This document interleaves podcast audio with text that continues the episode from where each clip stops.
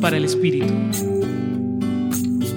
En el Evangelio de hoy, según San Marcos, se nos dice que Jesús, fortalecido por la oración común en la sinagoga de Cafarnaum, con la compañía de sus discípulos, restablece en el servicio a la suegra de Pedro.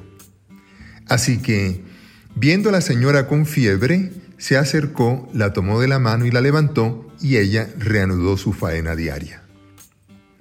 Cuando anocheció, liberó del mal espíritu a muchos.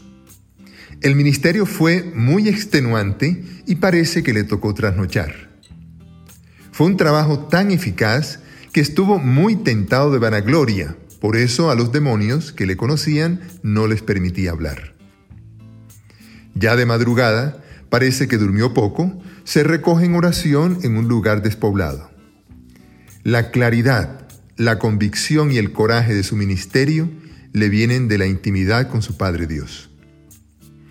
Claro, convencido y fortalecido, Jesús ya estaba listo para hacer la voluntad de su Padre en donde se requiriese. Así que ante la voz de sus discípulos, todos están buscando, puso todo de sí para el servicio en los pueblos de las cercanías. Y recorrió toda la Galilea predicando en las sinagogas y expulsando demonios. Y ahora la pregunta es para ti. Cuando sientes que tu jornada se ha vuelto muy larga y extenuante, ¿comprendes la importancia de la oración para prestar un servicio abnegado, limpio y eficaz?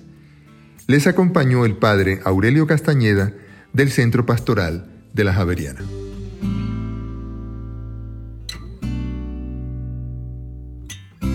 Escucha los bálsamos cada día entrando a la página web del Centro Pastoral y a javerianestereo.com.